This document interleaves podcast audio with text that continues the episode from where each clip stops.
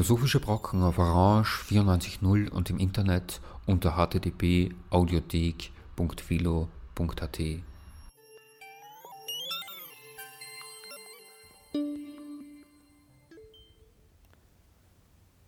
Schönen Nachmittag bei dieser Sendung der Philosophischen Brocken, sagt David Wagner.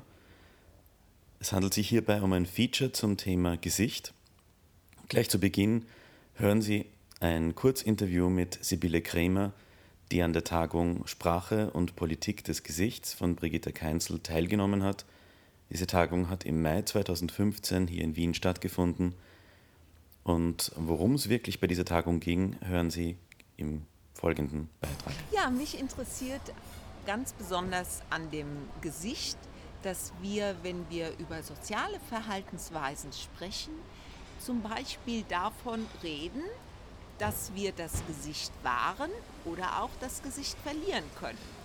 Ich beschäftige mich überdies mit der Art und Weise, wie Worte symbolisch verletzen können.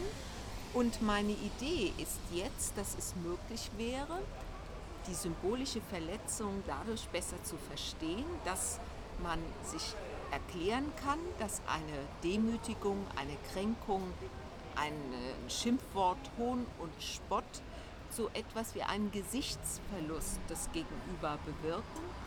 Und da wir alle in einer sozialen Gemeinschaft leben, in dem unser soziales Gesicht, unser Ansehen wie wir schon sagen, also unser Ansehen vom Verhalten anderer abhängt, würde also symbolische Verletzung als eine Art von Gesichtsverlust oder dem anderen einen Gesichtsverlust zuzufügen, das so zu begreifen heißen, dass in der symbolischen Verletzung einfach der Respekt und die Anerkennung und das Ansehen, das wir normalerweise taktvoll wahren im Gespräch, dass dieses soziale Gesicht beschädigt wird und also ein individueller Gesichtsverlust dem anderen zugefügt wird. Mhm.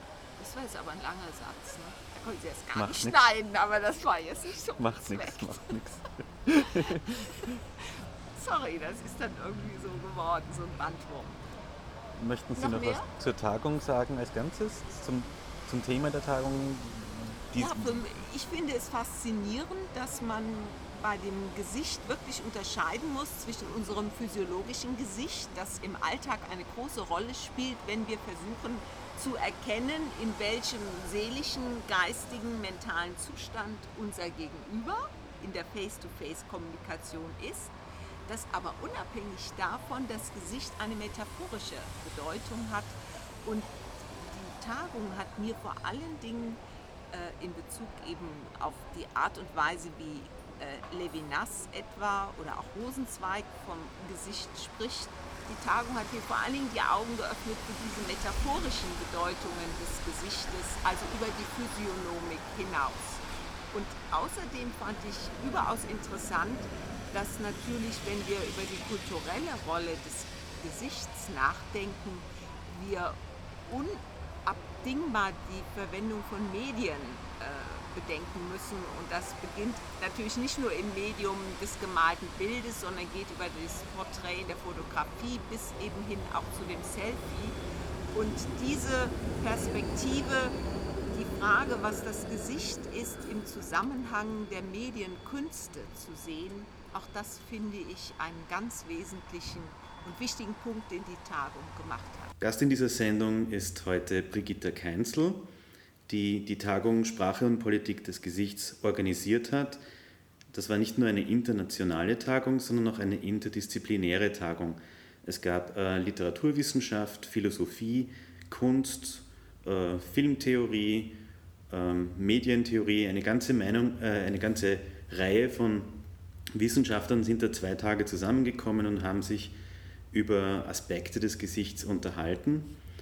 Und ähm, Brigitte Keinzel, die ein FWF-Forschungsprojekt zurzeit hat, die Elise Richter-Stelle da in Wien hat, äh, frage ich jetzt als erstes einmal, was war der Anlass zur Tagung? Wie ist sie auf diese Idee gekommen, zum Gesicht was zu machen? Und äh, ja, vielleicht magst du mal dazu mhm. was sagen? Ja, danke David für die Einladung. Ähm, Anlass der Tagung war die Frage, ganz allgemein formuliert, welche Rolle das Gesicht für philosophische und interdisziplinäre Debatten spielt. Es ging uns dabei aber nicht darum, die Schönheit oder die Besonderheit des Gesichts in seinen unterschiedlichen Darstellungsweisen zu diskutieren, sondern es ging uns darum, das Gesicht als Träger von Sinnen und Empfindungen zu thematisieren. Mhm. Eine zentrale Überlegung dabei war, dass das Gesicht sich dort zeigt, wo sich Ästhetik, Theorie und Leben berühren. Das Gesicht tut dies auf mehrfache Weise. Dieser Umstand wurde auf der Konferenz als Anlass genommen, um dieses komplexe Verhältnis zu beschreiben und gemeinsam zu diskutieren. Und David, du warst ja auch ein Teilnehmer, du weißt Bescheid. Gegenstand der Konferenz war das Übergreifen des Gesichts auf soziale, politische und kulturelle Zusammenhänge, deswegen der Titel der Tagung, nämlich Sprache und Politik des Gesichts. Es scheint mir nicht übertrieben zu behaupten, dass gerade durch die verstärkte Berücksichtigung des Gesichts nicht nur philosophische, sondern auch aktuelle Debatten, man denke an die Verschleierungsdebatte mhm. oder an die Flüchtlingsdebatte, aber auch die Massentierhaltung, auch Tiere haben ein Gesicht, gerade durch die verstärkte Berücksichtigung des Gesichts diese Debatten auf ein neues Niveau gehoben werden könnten. Gewissermaßen könnte man sagen, dass die verstärkte Ausrichtung auf das Gesicht eine neue oder, wenn man es ganz groß formuliert, eine vielleicht revolutionäre Betrachtung einleiten könnte, da der Gegenstand der Betrachtung auf die Besonderheit der Betrachtung des Betrachters oder der Betrachterin rückverwiesen wird. Diese Besonderheit zeigt sich meiner Meinung nach darin, dass Hören, Empfinden, Wahrnehmen, Riechen etc. nicht synchron erfolgt, sondern diachron. Also jede Sinnesmodalität hat gewissermaßen ihre eigene Struktur, die sich in der realen oder medialen Begegnung mit dem anderen, der anderen auf unterschiedliche Weise artikuliert und ebenso auf unterschiedliche Weise rezipiert wird. Du hast erwähnt, auch Tiere haben ein genau, Gesicht. Genau, das ja. ist leider ein Aspekt, der in der Tagung überhaupt nicht vorgekommen ist, aber das wäre ein wichtiger Beitrag gewesen, man ist nachher immer ein bisschen klüger. Nein, aber was mich jetzt daran interessiert und wo es eigentlich, glaube ich, Parallelen gibt zu dem Problem der Flüchtlingsdebatte, gerade mhm. jetzt zum Beispiel, dass die Tiere ja kein individuelles Gesicht haben. Nicht? Ein, ein, ein Hund den kann ich wahrscheinlich von einem anderen Hund nur deshalb unterscheiden, weil, ich, weil er mein eigener Hund ist. Mhm. Aber wenn ich mich für Hunde prinzipiell nicht interessiere, mhm. dann sehe ich alle Hunde gleich. Mhm. Und das ist ja auch ein, ein Problem, das man oft hat, wenn man so Feindbilder äh, generiert, wenn eine, eine Gruppe sagt, na, das sind die Chinesen oder sonst mhm. irgendetwas. Solange man keinen einzelnen Asiaten kennt mhm. und, und äh, mit dem einen Umgang pflegt, dann ist das Gesicht eines Asiaten für einen Europäer ein Einheitsasiatengesicht. Und umgekehrt. Und umgekehrt, genau. Und das ist auch genau der Punkt, um den es auch ging in dieser, in dieser Tagung, dass, dass eigentlich dieses individuelle Angesprochensein von einem Gesicht, von einem Gegenüber, das ein wichtiger Punkt ist, den du äh, oder den viele von den Leuten, mhm. die da zusammenkommen sind, betonen wollten, obwohl das immer natürlich eine andererseits politische Debatte ist, wo man es mit ganzen Gruppen von Leuten zu tun hat, also mit eigentlich unindividualisierten Gesichtern. Wir wollten, der Punkt war mehr, wir wollten nicht so sehr die Individualität des Gesichts betonen, sondern was weist darüber hinaus. Also mhm. welchen politischen Mehrwert, welchen ethischen Mehrwert hat es, wenn ich ein konkretes äh, Gesicht betrachte. Mhm. Und also ich werde dann noch darauf zu sprechen kommen, aber de facto verhält es sich so, dass es die, das Sehen und Gesehen werden nicht einfach als ein synchroner Prozess funktioniert, sondern Sehen, also ein Auge trifft einen Mund und ein Mund trifft einen Auge. Mhm, das mhm. heißt, dass, dass die Begegnung von Gesicht zu Gesicht läuft nicht von Auge zu Auge, sondern das Gesicht ist Träger von verschiedenen Sinneskanälen und wir kommunizieren mit unseren verschiedenen Sinneskanälen auf verschiedene Weise.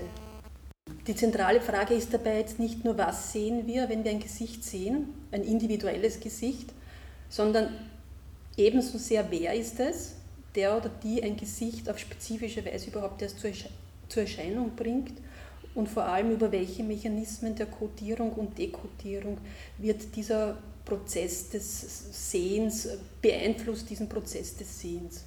Mhm. Also es geht jetzt nicht nur um das individuelle also um das individuelle Gesicht, sondern um das, über den Mehrwert, den dieses individuelle Gesicht hat. Und es geht aber auch darum, die Art und Weise, wie man sieht, nicht unschuldig ist. Das heißt, in, in jedem Prozess des Sehens sind schon kulturelle Kodierungen enthalten, die den Prozess des, des Sehens und die, Wechsel, die Wechselgeschichte zwischen Sehen und Hören beeinflussen. Und dieses Verhältnis zu besprechen, zu beschreiben, ist die Philosophie eigentlich gefragt von ihren, von ihren also es betrifft ein ganz zentrales Anliegen der Philosophie. Mhm.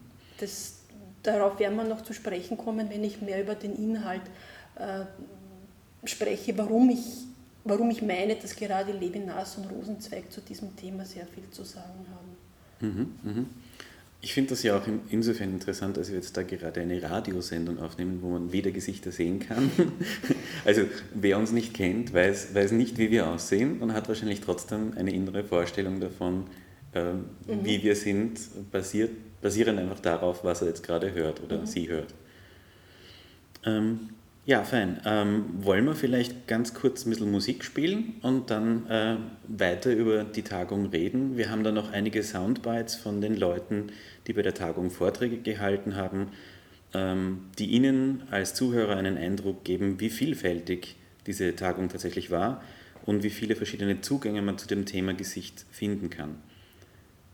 Ähm, was hast du da als Musiktipp für, für den ersten Vorschlag mitgebracht? Also als Musiktipp, also ich habe das große Wort Revolution, revolutionäre Betrachtung gebracht und deswegen wäre mein Vorschlag, wir ja. hören uns an von der Tracy Chapman, Let's Talk About the Revolution. Ja, das klingt doch mal schon super, danke.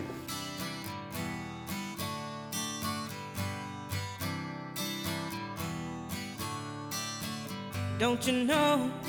We're talking about a revolution. It sounds like a whisper. Don't you know? They're talking about a revolution. It sounds like a whisper. While they're standing in the welfare lines, crying at the doorsteps of those armies of salvation, wasting time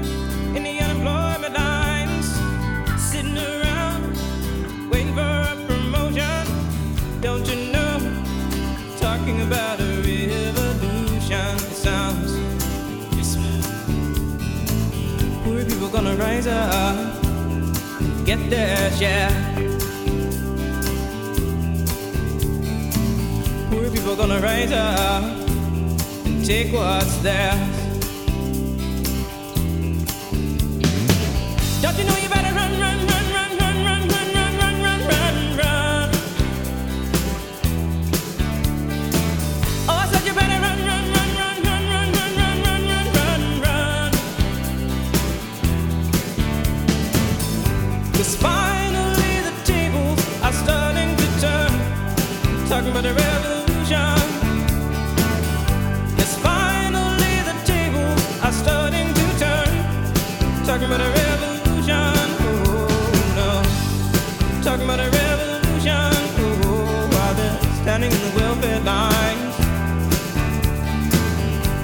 Those armies of salvation.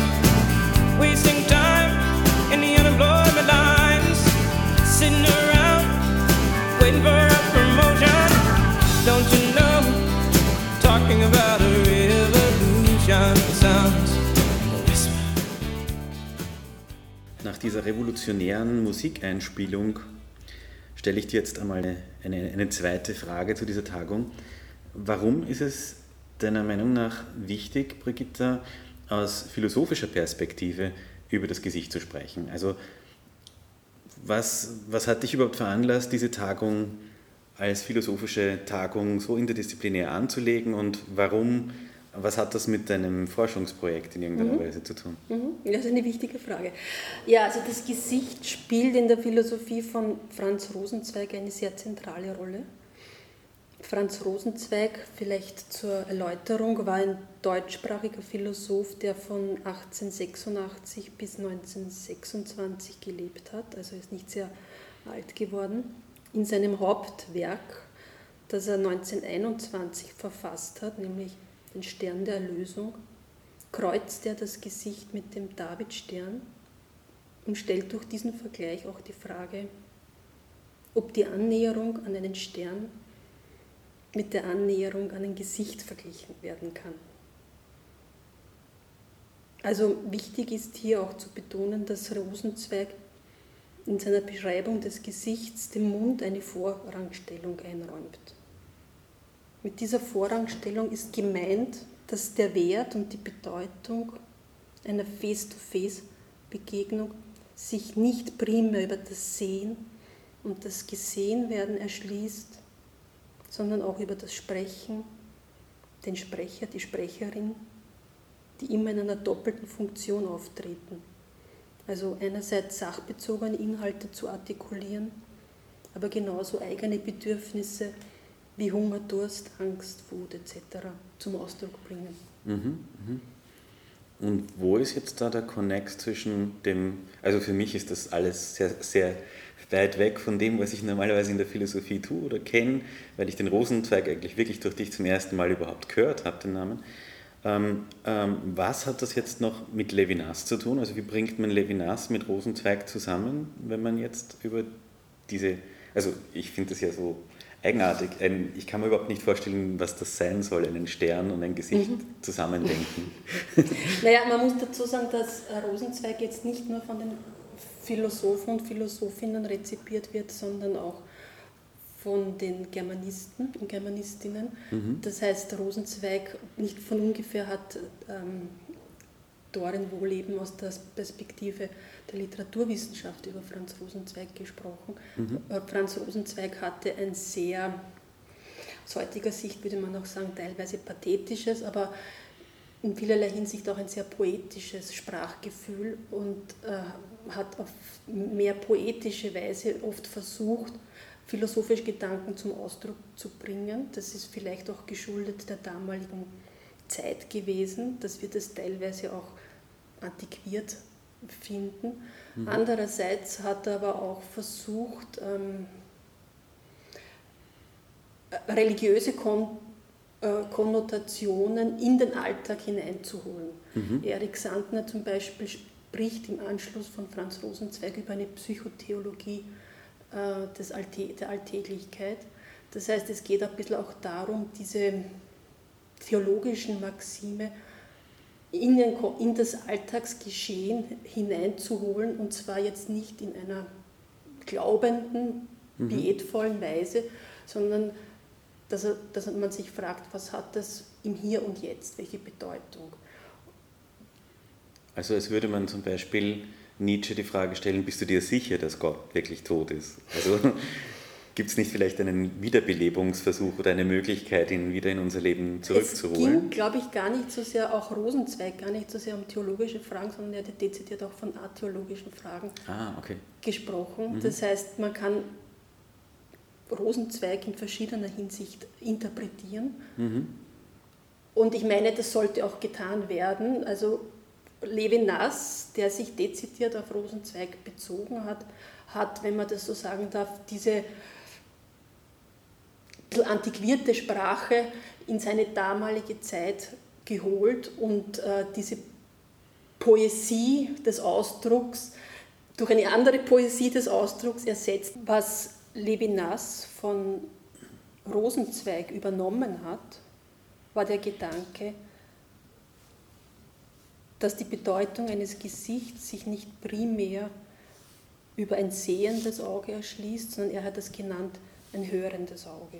Und Levinas ging dann noch einen Schritt weiter, indem er betont hat, dass das Gesicht, und damit ist gemeint nicht das eigene Gesicht, sondern das Gesicht des anderen, der eigentliche Anfang der Philosophie ist. Also mit dem Gesicht des anderen ist jetzt nicht bloß der Umstand gemeint, dass der einer schon vor mir da war, sondern mit dem Gesicht des anderen, und jetzt muss ich einen traditionellen Ausdruck wieder verwenden, sich die gesamte Menschheit erschließt. Wow. Wie das jetzt mit, Tier, mit den Tieren ist, das können wir dann noch ein bisschen weiter diskutieren. Aber also ist, wichtig ist, also das vielleicht klingt das jetzt ein bisschen profaner, es geht bei einem Gesicht nicht darum, um die Hautfarbe, um die Augenfarbe. Mhm. Also es gibt ja von Levinas die Formulierung, wenn man jemand ins Gesicht schaut und sich die Augenfarbe anschaut, dann hat, äh, hat es, ist es nicht diese ethische Bedeutung damit äh, gemeint. Es ist nicht eine Begegnung von Gesicht zu Gesicht, sondern diese Face-to-Face ähm, Begegnung meint, dass Sehen in Hören umschlägt. Mhm. Und Sehen schlägt in Hören um, in dem Sinn, dass wir einen Appell hören. Das führt uns jetzt zu sehr und zu tief in die äh, Levinas-Debatte hinein, was ich jetzt nicht machen möchte, sondern es geht mir nur darum, dass Levinas mit dieser Konzeption den sogenannten gesunden Narzissmus in Frage stellt. Also es geht nicht darum, also er würde überhaupt die These von einem sogenannten gesunden Narzissmus in Frage stellen, mhm. dass Denken und Vorstellung parallel läuft, dass, das, dass der, der andere quasi als Spiegel funktioniert mhm der oder die andere Spiegel funktioniert, der oder die widerspiegeln soll, was ich mir eh denke oder mir vorstelle, mhm. sondern es geht darum, dass in dieser Begegnung eine Unterbrechung stattfindet zwischen einem Ich und einem Du und in dieser Unterbrechung entsteht etwas Neues. Also es ist damit ein bisschen auch dieser Ausdruck verbunden oder diese Vorstellung von einer Wahrheit, die sich in der Situation bewähren muss.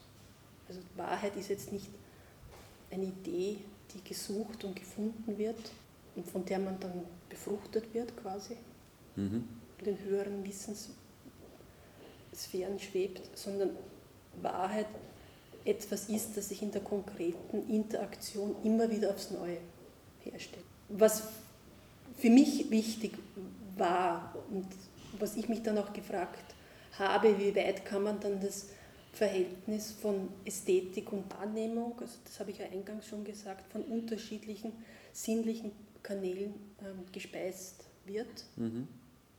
Und Sehen ist nicht einfach Sehen, sondern da spielt auch eben das Hören hinein, das Riechen, das Schmecken. Ja. Und der Punkt ist der, dass in der Begegnung oder ein Punkt ist hier auch, dass in der Begegnung mit einem anderen Gesicht sich das eigene Gesicht und das andere Gesicht spaltet. Also ein Gesicht begegnet nicht einfach nur einem Gesicht, mhm. sondern, habe ich schon eingangs gesagt, ein Auge begegnet einem Mund, ein Mund begegnet einem Auge, das Sehen begegnet dem Riechen und so weiter. Das heißt, also die Begegnung selbst ist eigentlich eine sehr aktive Tätigkeit, die da stattfindet. Oder das sind wie gesagt, das sind ganz viele Dinge, die da gleichzeitig passieren und man kann die nicht auf Sehen allein reduzieren. Und wir sind gewohnt, das in, unter diesen Sammelbegriff Sehen ja. vorstellen und das dann Weil man ja auch Gesichtssinn sagt, ja. nicht zum Sehen. Das ist ja der wichtigste Sinn immer in dieser ganzen Sinndebatte, wenn man über die Sinne sagt, redet. Das, man sagt, man sieht ein Gesicht, man sagt nicht, man hört ein Gesicht. Ja, genau, ja.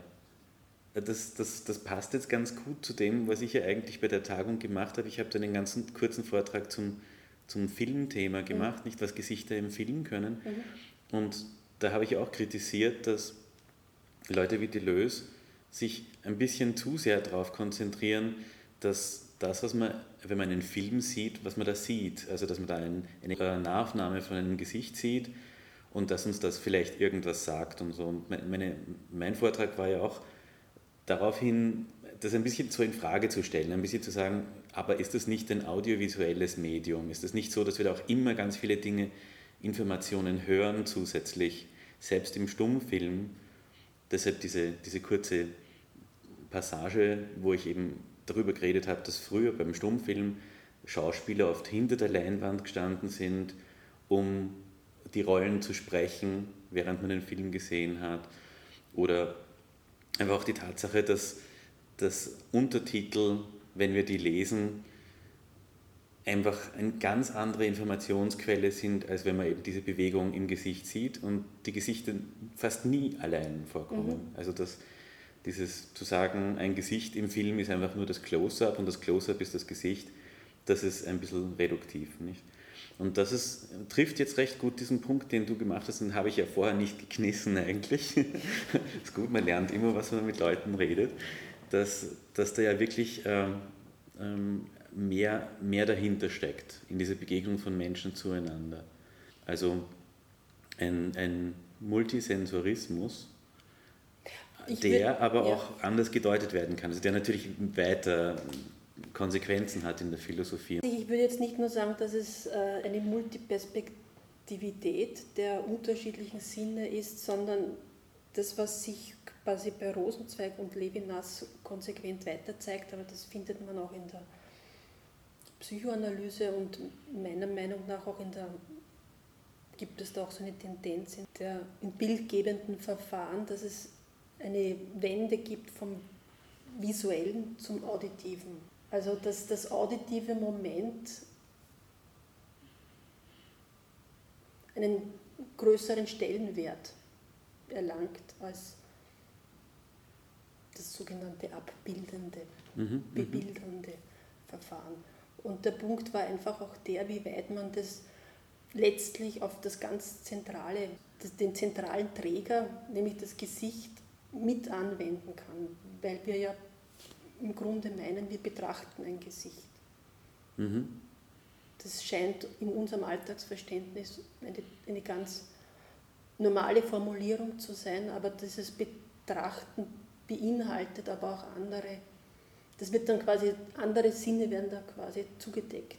Mhm. Naja, und auch der Kontext oft nicht. Also die Tatsache, dass das Gesicht ja nicht allein da ist, sondern ein ganzer Körper mit Gestik ähm, und dass die Gestik sich halt auch tatsächlich im, im Sprechen, im Atem, in der Bewegung, in allen möglichen Dingen ausdrückt, die wir da zusätzlich an Informationen unterbrochen kriegen.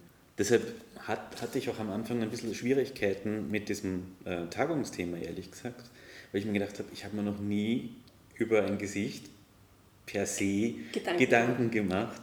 Und äh, es ist so schön, dass man da eben, wenn man dann so viele verschiedene Beiträge hört, einen anderen Blick darauf bekommt, was Gesicht überhaupt bedeuten kann. Also dass das nicht einfach nur das ist, was man im Alltag mit Gesicht versteht, mhm. sondern dass, dass das Tolle an der Wissenschaft oder an der Geisteswissenschaft, Philosophie oder so mhm. ist, dass jeder Alltagsbegriff eine Erweiterung erfährt und ähm, zusätzliche Perspektiven bekommt und man das Gefühl hat, man hat dann tatsächlich über Dinge nachgedacht, über die man vorher noch nie nachgedacht hat.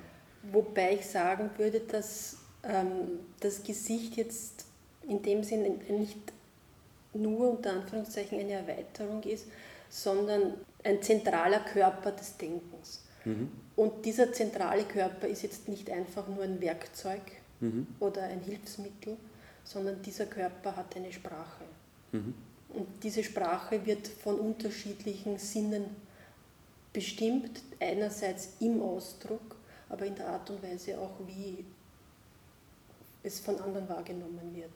Und, und wir tendieren, also diese Philosophie tendiert oft dazu, sich in bestimmte Abstraktionen zu flüchten und mhm. diese Form von, wie sagt man da, basaler Voraussetzung, auch die Eigenständigkeit dieser basalen Voraussetzung vielleicht ein bisschen im Akt des Denkens, im Akt des Abstrahierens beiseite zu geben.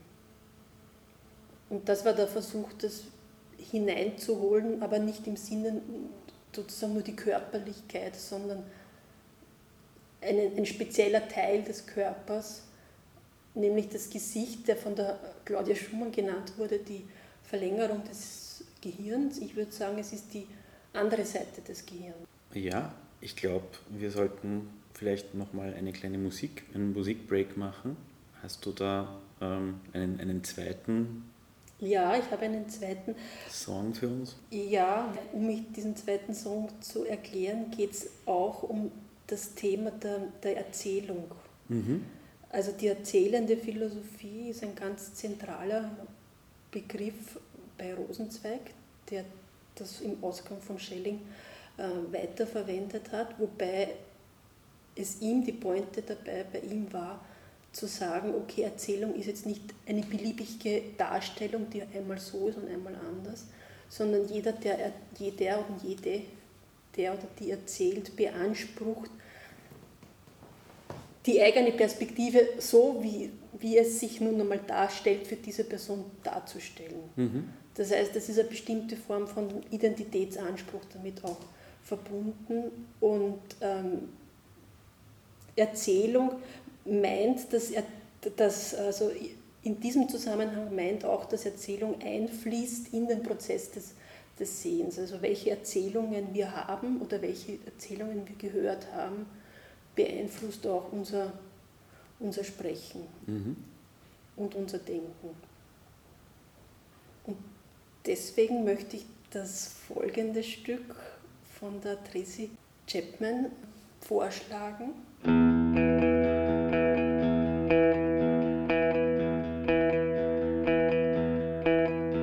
There is fiction in the space between the lines on your page of memories. Write it down, but it doesn't mean you're not just telling stories.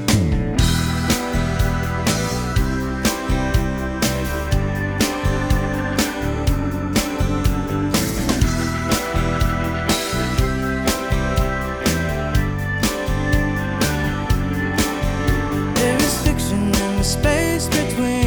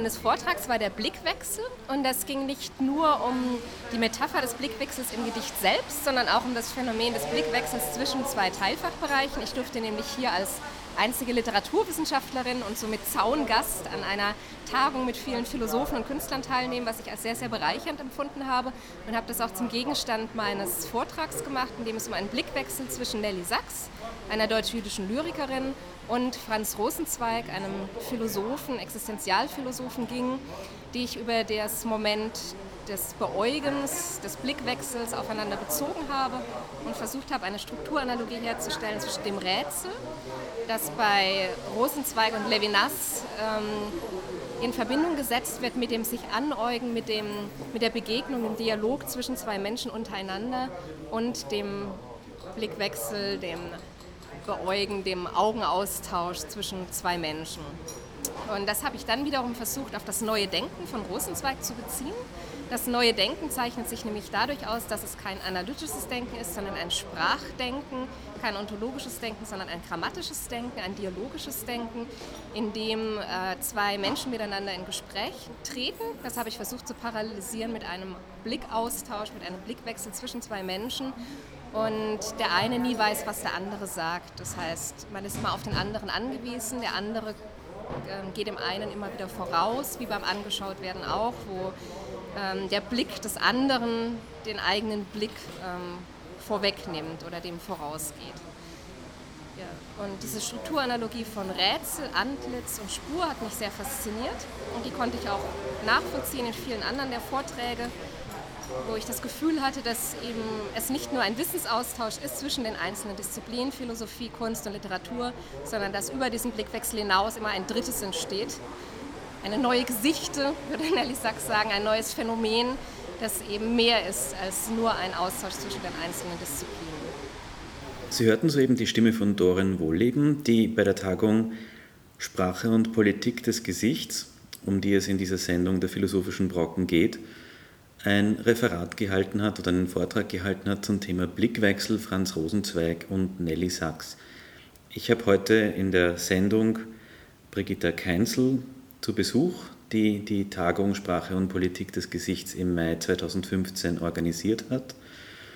Und ähm, ich würde jetzt Brigitta gern eine Frage stellen bezüglich dieses Dialogs, den auch die Dorin Wohleben am Schluss angesprochen hat Kunst und Philosophie sind ja in dieser Tagung aufeinander getroffen in gewisser Weise.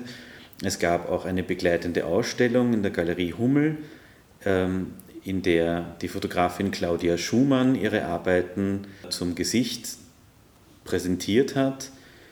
Es gab ähm, eine ganze Reihe von Vortragenden, die sich in irgendeiner Weise auch mit künstlerischen und Kunstaspekten äh, beschäftigt haben.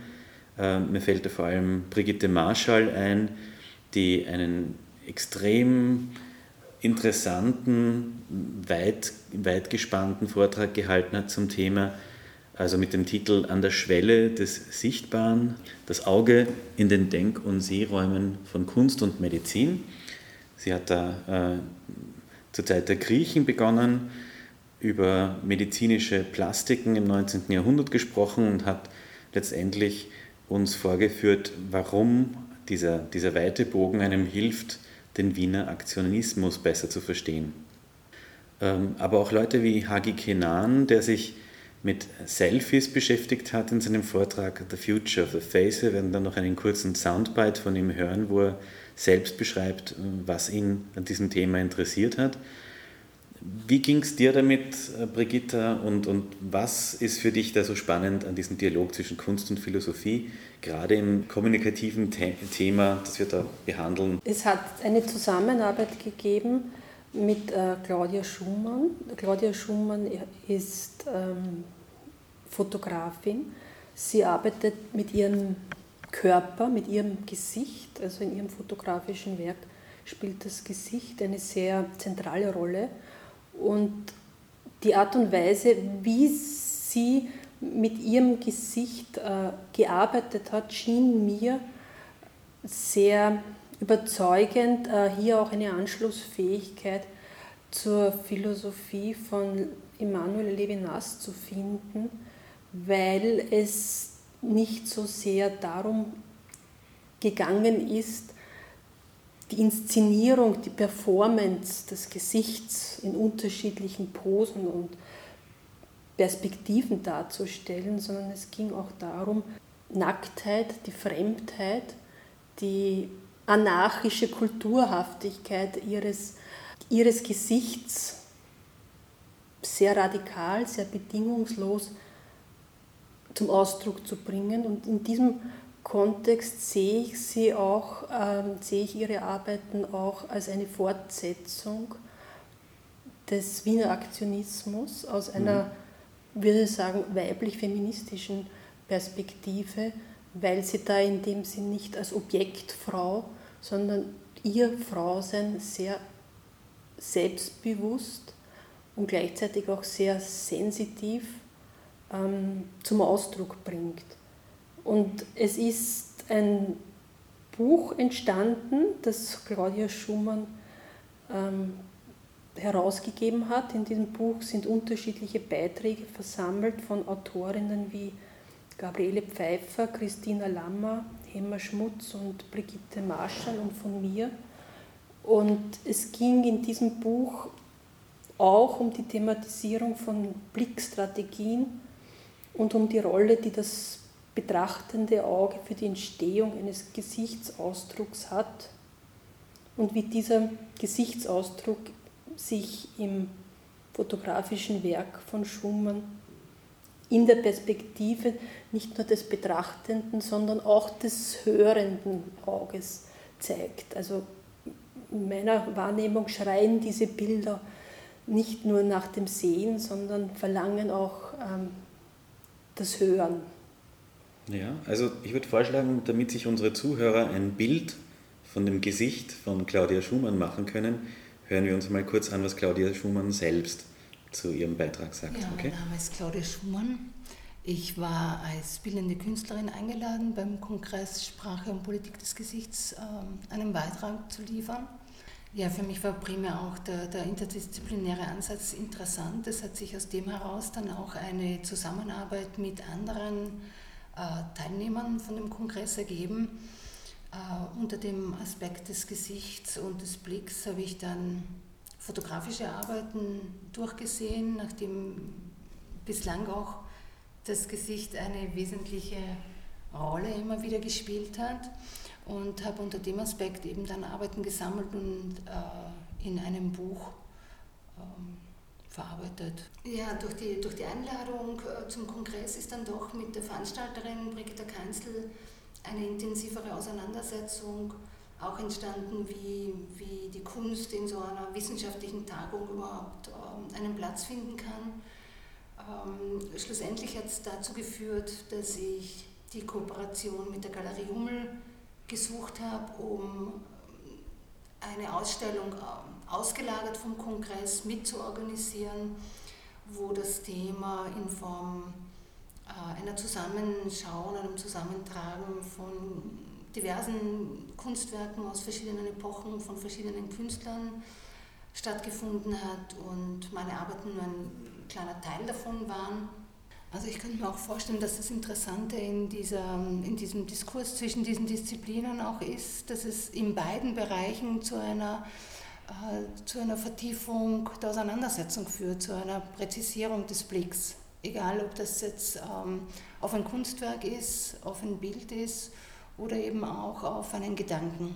Ich schlage vor, wir hören uns jetzt einfach nochmal an, was Gabriele Baptiste und äh, Hagi Kenan aus Tel Aviv, ähm, was, was die Leute über ihre Vorträge sagen. Die fassen das kurz zusammen. Bei dem Vortrag, den ich gehalten habe in dieser Tagung, habe ich mich beschäftigt mit einem zeitgenössischen Philosoph, der noch am Leben ist, Jean-Luc Nancy, ein Franzose.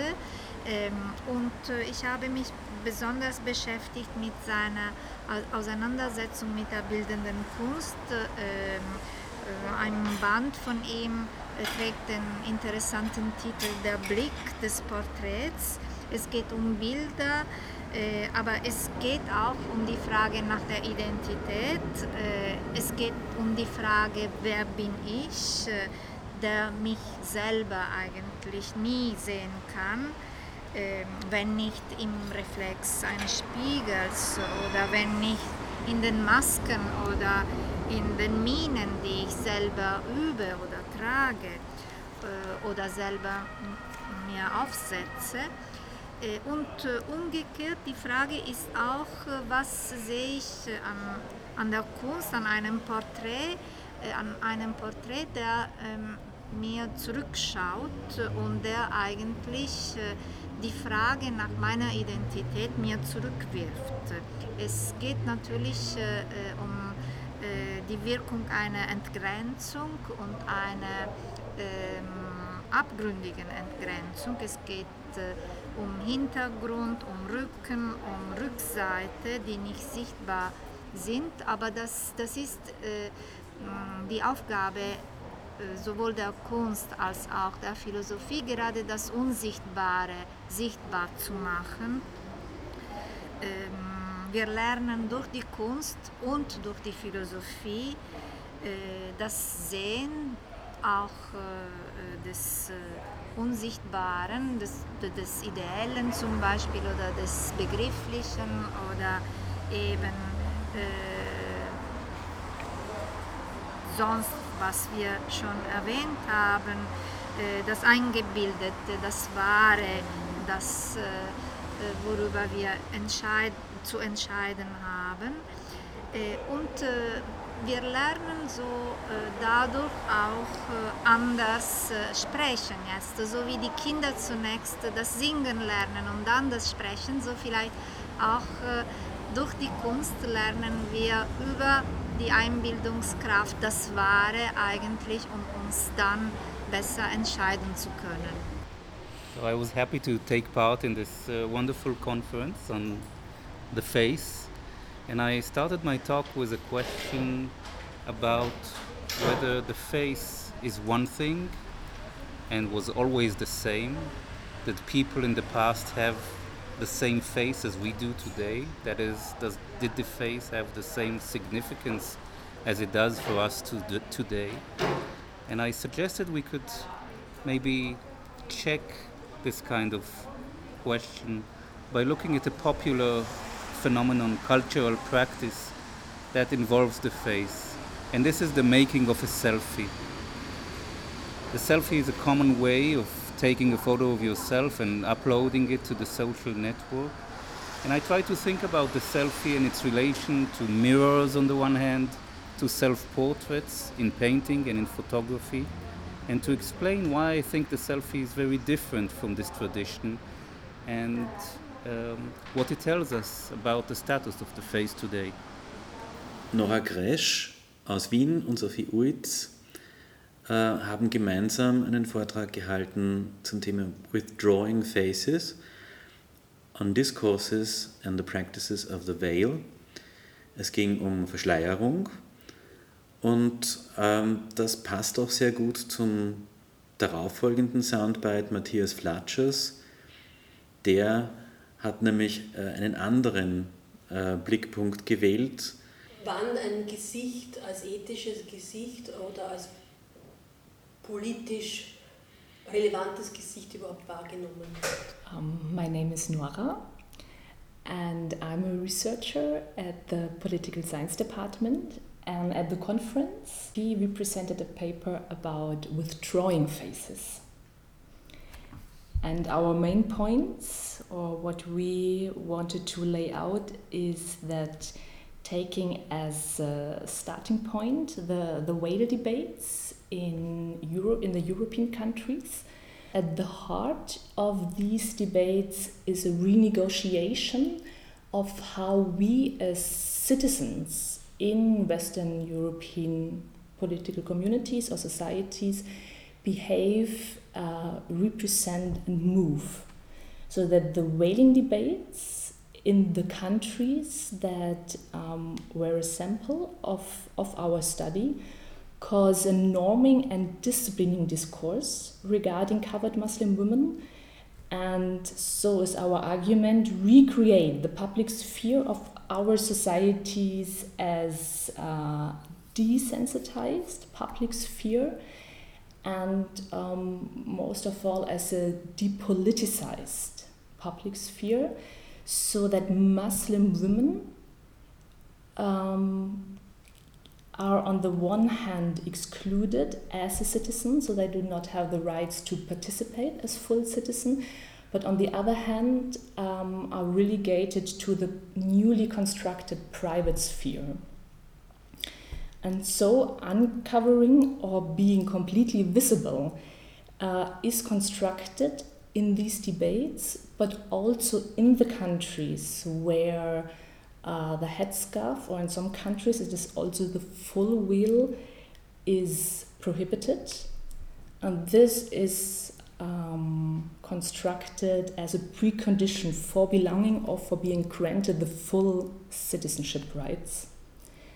Um, and so the responsibility of being recognized as a full citizen uh, is also given to the individual woman because she can only comply or can only be recognized as a full citizen if she uncovers. Mein Name ist Matthias Flatscher. Ich äh, komme von der Philosophie her und war Teilnehmer der Tagung zum großen Themenkomplex Gesicht und aus dem Zusammenhang habe ich mich der Nicht-Phänomenalität des Gesichtes bei Emmanuel Levinas zugewendet. Emmanuel Levinas ist ein zeitgenössischer französischer Philosoph, der vor circa 15 Jahren verstorben ist und der dafür mitverantwortlich ist, dass das Gesicht, ähm, ich werde jetzt gleich äh, vielleicht ein bisschen weiter ausholen, äh, als Terminus technicus in den rezenten philosophischen Diskurs eingeführt worden ist. Gesicht ist eine deutsche Übersetzung des französischen Visage äh, und allein um diese Übersetzung von Visage, das, ähm, den Terminus, den den Levinas verwendet und eben nicht den auch zur Verfügung stehenden Terminus fas, ähm, kann man unterschiedlich ins Deutsche übersetzen und mir ging es in meinem Vortrag zunächst mal über, um über diese Übersetzungsprobleme zu diskutieren. Im Deutschen ist das zum Teil als Antlitz übersetzt worden, zum Teil als Angesicht und zum Teil als Gesicht. Ähm, ich habe versucht aufzuzeigen, inwiefern alle Übersetzungen bestimmte Probleme beinhalten. Auf der einen Seite ist der Terminus Antlitz äh, ganz stark mit ähm, christlichen oder zumindest religiösen Konnotationen belegt. Ähm, der Terminus Angesicht wird oft ähm, stark äh, rückgebunden an eine Ich-Du-Relation oder eine, eine Relation, die vor allem eine Intimität zwischen Zweien von Angesicht zu Angesicht äh, beinhaltet oder eine Art der, der, Konfrontation. Und Gesicht ist teilweise zu, zu weit gefasst, beziehungsweise konzentriert sich nur auf die phänomenale Beschreibung. Ähm, mir ging es jetzt darum, aufzuzeigen, dass Levinas ähm, diesen Terminus äh, mit Bedacht wählt, ihn aber in einer bestimmten Art und Weise dekonstruiert. Und zwar äh, möchte ich in dem Zusammenhang Levinas ähm, nicht in einem Bezug ähm, von pseudoreligiösen Überlegungen stellen, aber auch nicht in äh, ein Umfeld der Mitleidsethik, sondern aufzeigen, dass Gesicht bei ihm erstens nicht phänomenal zu verstehen ist, das heißt nicht von der Kategorie der Sichtbarkeit her zu interpretieren ist. Er schreibt das auch dezidiert in seinem späten Hauptwerk Jenseits des Seins, das Gesicht äh, sich nicht dadurch auszeichnet, dass es erscheint, also dass es eben sich wie ein herkömmliches Ding zeigt, sondern vielmehr dadurch auszeichnet, dass es eine bestimmte Appellstruktur aufweist. Also das Gesicht wäre etwas, das nicht erscheint, aber dennoch sagt, und zwar ähm, in einer bestimmten Art und Weise einen Anspruch erhebt, auf den man antworten muss. Und genau um diese Struktur, äh, Gesicht nicht mehr in die Kategorien der Sichtbarkeit rückzubinden, sondern diese Appellstruktur deutlich zu machen, also viel stärker von Kategorien her der Sprache oder besser gesagt des Hörens zu verstehen, ging es mir darum, ethische und politische Konsequenzen aus äh, Levinas Denken zu ziehen.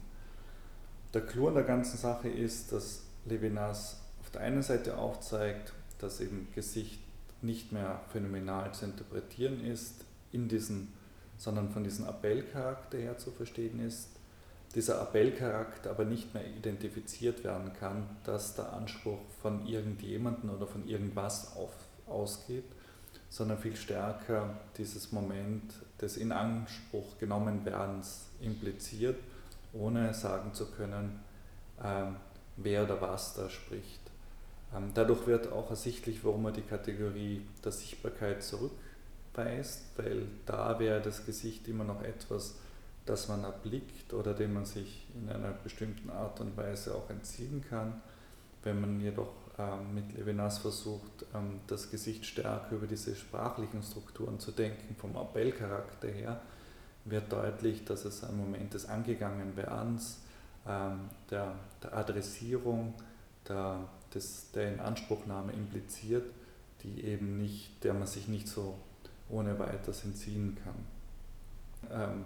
vielleicht noch einmal kurz zusammengefasst, Gesicht aus diesem Bereich des Phänomenalen, wie Sie Visiblen, äh, den Bereich der Sichtbarkeit herauszunehmen und stärker dieses Moment der Adressierung des Appells deutlich zu machen und den Appell eben nicht als singulären oder als vereinzelten zu verstehen, sondern als eine Alterität im Plural, die ähm, diese Schnittstelle zwischen dem ethischen und politischen versucht zu markieren, sodass äh, Levinas eben auch ein Denker ähm, des Politischen und nicht nur des Ethischen verstanden werden kann. Zum Abschluss dieser Sendung der philosophischen Brocken hören Sie jetzt noch einen Soundbite von Robert Bernasconi, der ebenfalls an dieser Tagung Sprache und Politik des Gesichts teilgenommen hat, und ein Rosenzweig-Zitat vorgetragen von Doris Wohlleben. Sendungen wie diese aus der Serie Philosophische Brocken hören Sie auf Radio Orange alle zwei Wochen und nachhören können Sie später, so oft Sie wollen, auf Audiothek Philo.at. Mein Name ist David Wagner, ich wünsche Ihnen noch einen schönen Tag. Well, the reason I came to Vienna is because I love meeting people, I love conferences. Uh, and for me, it's extraordinarily exciting, even though it's a long way from Memphis to Vienna, to get a chance to present my ideas and get responses. This is why we do what we do. And we do it because we believe that responding to the other, responding to the demands of the other, will I say something about faces, is important. For me, it is a, a demand that the other, Brigitte, David, Sophia, makes to me, and I respond, and then I see their response. So for me, philosophy is all about the face. And this is what I was trying to explain in my talk that the face of the other, as Levinas understands it, is not something obscure or mysterious. It is something extraordinarily everyday. We do it all the time. Programmatisch für dieses Phänomen des Blickwechsels ist ein Zitat von Franz Rosenzweig aus dem Stern der Erlösung. Die Macht des Blicks aber vergeht nicht mit dem Augenblick. Ein Wort vergisst sich und soll vergessen werden, es will in der Antwort vergehen. Aber ein Blick erlischt nicht. Ein Auge, das uns einmal angeblickt hat, blickt auf uns, solange wir leben.